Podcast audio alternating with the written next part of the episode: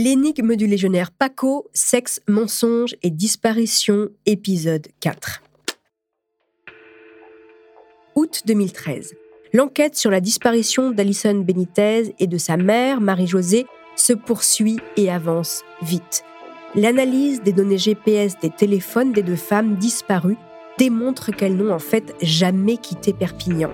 Le 14 juillet 2013, un peu après 18 heures, le portable d'Alison est localisé au domicile familial, soit une heure après son supposé départ avec sa mère pour Toulouse. Celui de Marie-Josée est localisé le lendemain matin près de la caserne où travaillait Francisco Benitez. Les deux femmes seraient donc parties sans leur téléphone portable ni leur passeport. Rien ne colle. Pour tenter de comprendre le scénario du drame, les policiers réinterrogent tous les proches du militaire à la recherche du moindre indice. Vous écoutez Homicide, je suis Caroline Nogueras.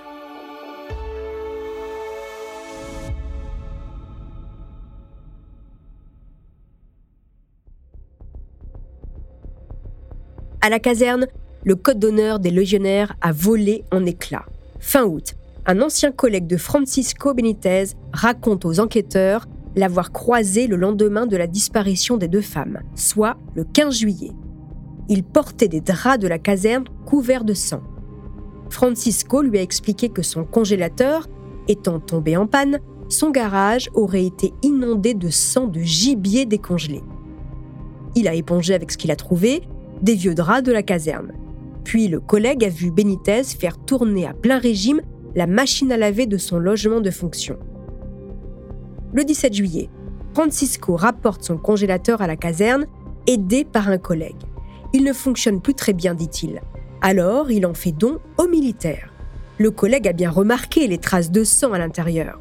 Francisco donne toujours la même explication.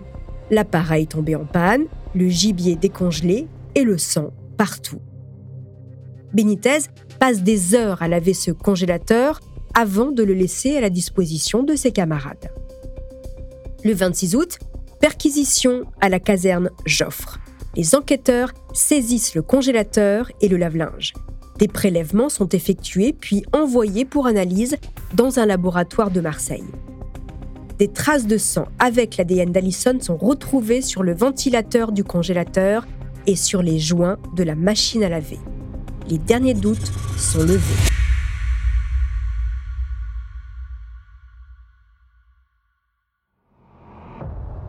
La jeune coiffeuse, a été tuée. Le scénario macabre envisagé par les policiers est celui-ci. Allison a été abattue chez elle par son propre père le 14 juillet. Elle a énormément saigné. Dans les jours qui ont suivi, Francisco Benitez découpe son corps en morceaux qu'il enveloppe dans des draps et place au congélateur tels de vulgaires morceaux de gibier. Le mobile est simple. Francisco aurait tué la personne qu'il aimait le plus au monde car elle l'aurait démasqué.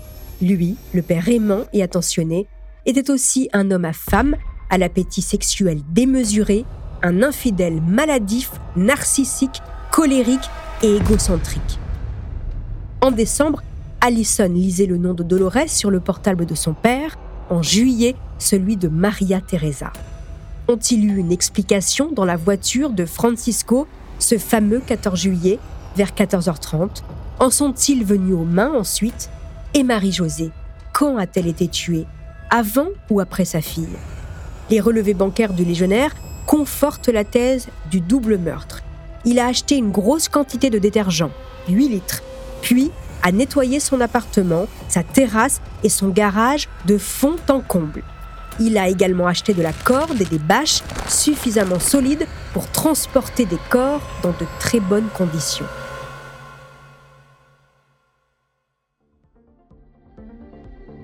Jeudi 29 août, une nouvelle découverte vient renforcer l'hypothèse des policiers. Le père de famille aurait changé de voiture après la disparition de sa fille et de sa femme. Francisco Benitez roulait habituellement dans une petite voiture blanche mais après le 14 juillet, il est aperçu par des voisins à bord d'une berline familiale noire. La journaliste Pauline Lallemand de Paris Match dit aussi être montée dans une voiture noire. Le véhicule stationné sur le parking de la Légion étrangère à Perpignan, est saisi par la police. Fini l'enquête pour disparition inquiétante. Le 3 septembre 2013, le procureur ouvre une information judiciaire contre X pour assassinat à Perpignan. Les enquêteurs n'ont qu'une obsession, retrouver les corps des deux femmes disparues. Alors, ils étudient minutieusement les déplacements de Benitez. L'analyse de son GPS démontre que le légionnaire a beaucoup roulé pendant les deux semaines qui ont suivi les disparitions, plus de 5000 km. La géolocalisation du téléphone portable de Benitez amène à une zone précise, une station d'épuration située dans une pinède de Port-le-Cat à une trentaine de kilomètres de Perpignan. Le légionnaire s'y est rendu à plusieurs reprises en pleine nuit. Est-ce ici qu'il a enterré les corps? La pinède, la station d'épuration, un canal, l'étang et d'autres points d'eau non loin de là sont minutieusement explorés.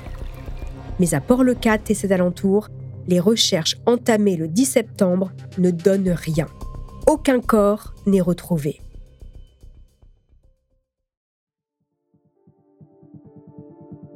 Les semaines passent et l'enquête n'avance plus. Sans nouveaux témoignages, l'affaire des disparus de Perpignan reste une énigme. Pourtant, les enquêteurs du SRPJ de Perpignan continuent de chercher et font d'innombrables vérifications. Ils ont l'intime conviction que Benitez a tué Simone, Marie-Josée et Allison. Et qui sait, peut-être d'autres femmes. Les psychocriminologues tentent d'établir le portrait psychologique de Francisco Benitez.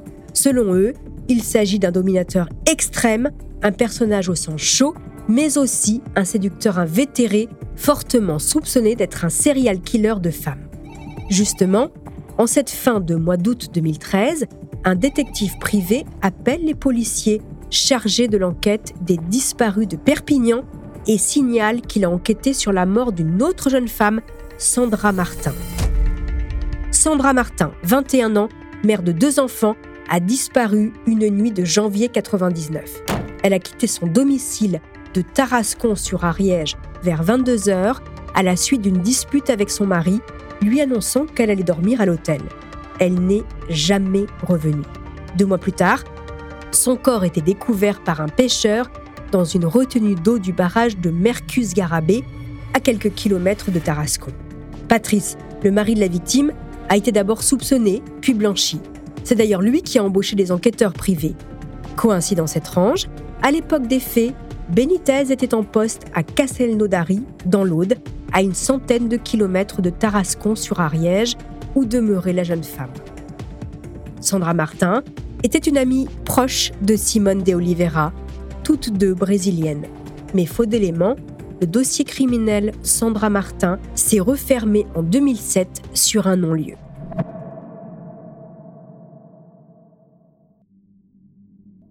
Trois ans se sont écoulés depuis la disparition d'Alison et de sa mère.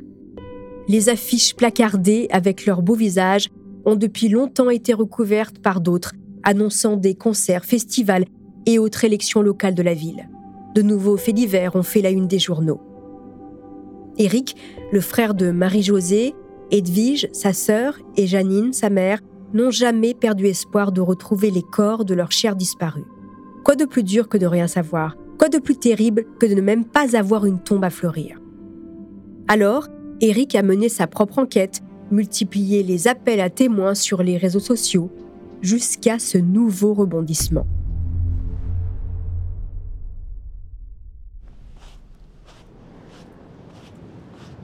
Hiver 2016. Une femme se promène avec son chien sur une plage entre Le Cat et Barcarès. Soudain, son animal s'échappe dans les dunes. Il aboie fort, puis marque un arrêt. Il renifle, gratte et déterre des sacs plastiques desquels dépassent des cheveux. La jeune femme se rapproche, ouvre les sacs et découvre des ossements. Une vision d'horreur. Elle fait demi-tour et tente d'oublier ce qu'elle a vu. «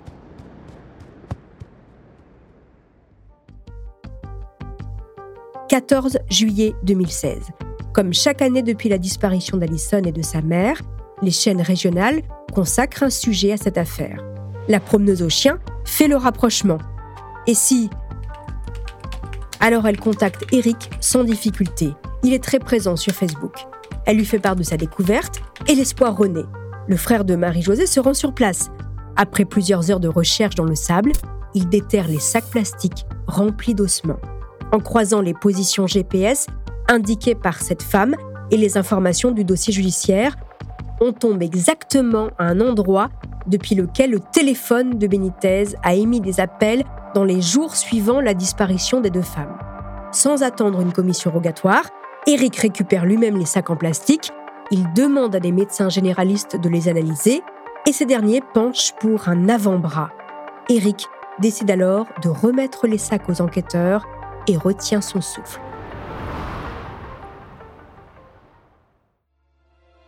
Avant de poursuivre cet épisode, une petite pause pour donner la parole à notre partenaire, sans qui ce podcast ne pourrait exister. Restez avec moi, on se retrouve juste après.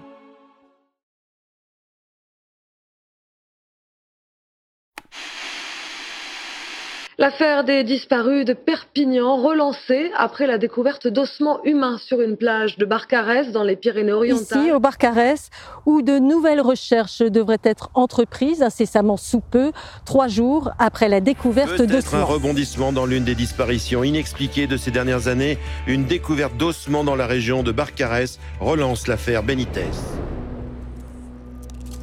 Fin septembre 2016. La plage du Barcarès est le théâtre d'un spectacle gênant. Vu du ciel, ça donnerait ça. Une masse de curieux derrière un cordon de sécurité tendant le cou en direction d'un trou béant de 2 mètres. Des enquêteurs creusant dans le sable. Et des journalistes filmant la scène. Tout le monde s'enflamme. L'affaire refait les choux gras de la presse. Et puis, quelques jours après, fin du suspense. Les analyses reviennent. Il s'agit d'ossements d'animaux. Francisco Benitez est donc parti avec ses secrets. Les restes des corps de sa femme et sa fille seront-ils un jour retrouvés? Difficile de le savoir. Pauline Lallemand, vous êtes toujours avec moi, je vous remercie. Vous êtes l'auteur d'une enquête très approfondie sur cette affaire, à l'époque publiée pour Paris Match. Alors, quelles sont aujourd'hui les chances, d'après vous, de retrouver les corps de Marie-Josée et d'Alison? Alors, on est plus de dix ans après leur disparition. Il y a quand même très peu de chances de retrouver aujourd'hui les corps. Il faudrait que lors d'une promenade ou quelque chose, pourquoi pas retrouver un élément. les parties civiles l'espèrent toujours. il y a encore des recherches qui sont menées? Le dossier est toujours en cours ah d'instruction. il y a toujours des éléments relancé régulièrement par les avocats. Mais aujourd'hui, il n'y a pas eu de nouvel élément récemment sur cette affaire. En tout cas, il y a toujours un magistrat. oui, toujours. Voilà. Êtes-vous toujours en relation, vous, avec la famille d'Alison et de Marie-Josée? Que pense-t-il justement de tout ça, dix ans après les faits? Mais Dix ans après les faits, ils espèrent toujours. Ils espèrent qu'à un moment donné, il y aura une découverte ou même, pourquoi pas, un complice, quelqu'un ou une confidente qui pourrait avoir des éléments, peut-être des remords ou des regrets par rapport à toute cette affaire, et qui pourrait donner juste un petit élément pour, pour pouvoir relancer la machine. Mmh et puis, il y a la famille de Simone, bien sûr, qui a tenté de relancer également l'affaire. Où en sont-ils? Vous les avez rencontrés également? Vous êtes toujours en contact avec eux? Oui, oui, ils sont, ils sont toujours très impliqués avec leur avocat. Ils espèrent toujours. Ils ont demandé au pôle de Nanterre. Euh, le pôle de Colcase. De Colcase. Euh, ils ont demandé au pôle de Colcase de Nanterre de euh, récupérer leur dossier. pour eux, c'est quelque chose d'important de pouvoir faire vivre ce dossier, ne pas oublier. Simone de Oliveira Alves, c'était en 2004, donc il y a presque 20 ans. Mais aujourd'hui, il y a encore des dossiers qui sont ressortis 30 ans après et qui sont résolus. Donc pourquoi pas, et ils s'y mmh accrochent. Francisco Bintez est mort, il n'est donc pas coupable hein, euh, d'aucun des meurtres dont on le soupçonne.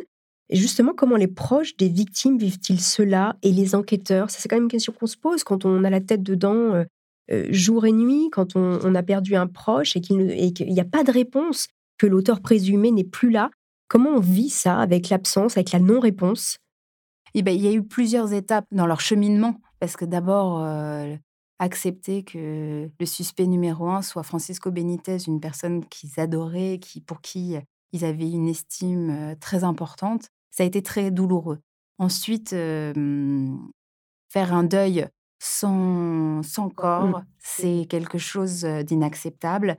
Et, et, donc voilà, donc aujourd'hui, ils sont, ils sont encore dans cet espoir d'avoir des réponses, mais, mais ça reste... Une plaie ouverte? Complètement. Mmh.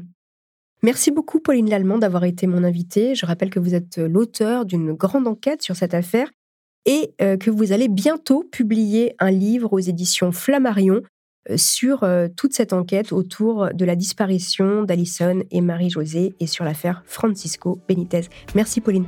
Merci. Voilà, c'est ainsi que se termine cette saison.